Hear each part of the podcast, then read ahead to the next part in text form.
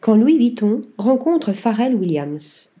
Le 14 février dernier, Louis Vuitton annonçait l'arrivée de son nouveau directeur créatif responsable des collections masculines, Pharrell Williams. Un homme aux multiples talents, reconnu depuis des années. Auteur, compositeur, interprète, réalisateur artistique, musicien, styliste, rappeur, producteur et avant-gardiste depuis sa naissance, l'artiste américain pluridisciplinaire de 50 ans n'est pas encore prêt de s'arrêter. Tout commence dans les années 1990, lorsque la culture hip-hop se propage dans le monde. Alors que les rappeurs portent des vêtements amples, Pharrell Williams arrive sur le devant de la scène avec des t-shirts ajustés et des pantalons aux coupes revisitées. Cette différence, l'artiste est allé la chercher dans chacune de ses expériences de vie. En effet, ayant grandi dans des zones pavillonnaires avec un regard affûté sur le monde, il a su trouver ses inspirations dans les différentes couches de richesse culturelle. Plus tard, Pharrell Williams se lie d'amitié avec Jacob the Jeweler, avec lequel il va créer des bijoux.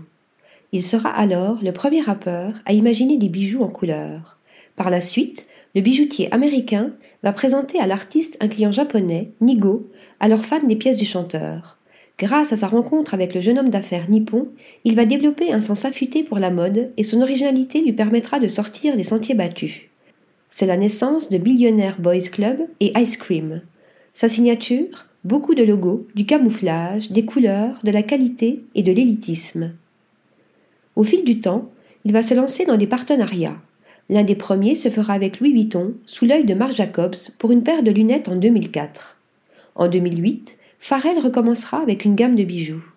Et alors qu'il se voit récompensé en tant qu'icône de mode par un CFDA Fashion Awards, il lance Human Race en 2016 en collaboration avec l'équipementier sportif Adidas.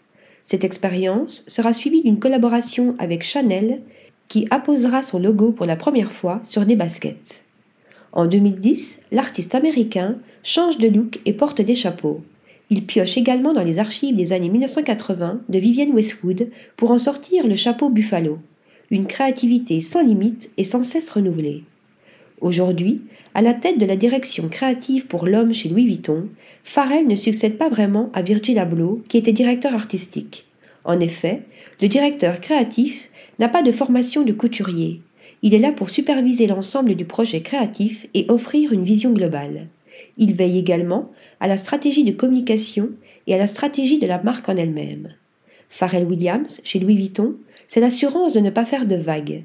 C'est aussi collaborer avec une icône de la mode dotée d'un énorme star power qui a su élever le défilé au niveau supérieur avec un show qui a été vu et partagé des millions de fois sur les réseaux.